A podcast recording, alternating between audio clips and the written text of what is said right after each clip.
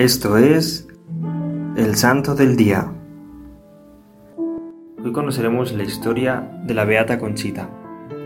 María Concepción Cabrera de Armida, o Conchita, como mayormente era conocida, nació el 8 de diciembre de 1862 en el seno de una familia acomodada en la ciudad de San Luis Potosí, México. Sus padres, Octaviano Cabrera y Clara Arias, eran de posición acomodada pero sencilla, fue una niña común, noble y traviesa como cualquier otra, pero con un amor especial a la Eucaristía. Contando con 21 años de edad, firmó compromiso con Francisco Armida, contrayendo nupcias en la iglesia del Carmen el 8 de noviembre de 1884. Conchita supo combinar la vida marital con una vida laica espiritual.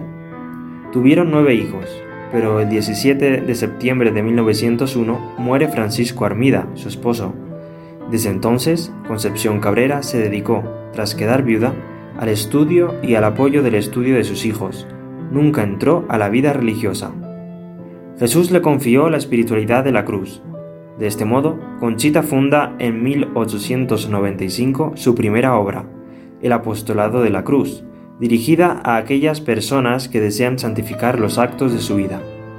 Posteriormente fundará las demás obras de la Cruz, la Congregación de las Religiosas de la Cruz del Sagrado Corazón de Jesús, la Alianza de Amor con el Sagrado Corazón de Jesús, la Fraternidad de Cristo Sacerdote y la Congregación Sacerdotal de los Misioneros del Espíritu Santo, su mayor obra fundada en 1914, junto con el padre Félix Ruggier Olani. Conchita escribió un legado teológico de 66 volúmenes manuscritos, el cual representa una obra tan amplia como la de Santo Tomás de Aquino. Murió el 3 de marzo de 1937 a la edad de 74 años. El arzobispo de México inició la causa de beatificación y canonización en los años 1956 al 1959.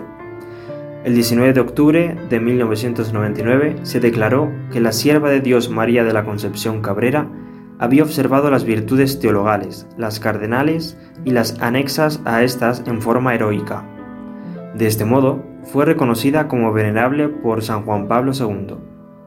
Veinte años después fue beatificada por el Papa Francisco el 4 de mayo de 2019, tras haber aprobado un milagro atribuido a su intercesión, convirtiéndose así en la primera laica mexicana en ser elevada a los altares.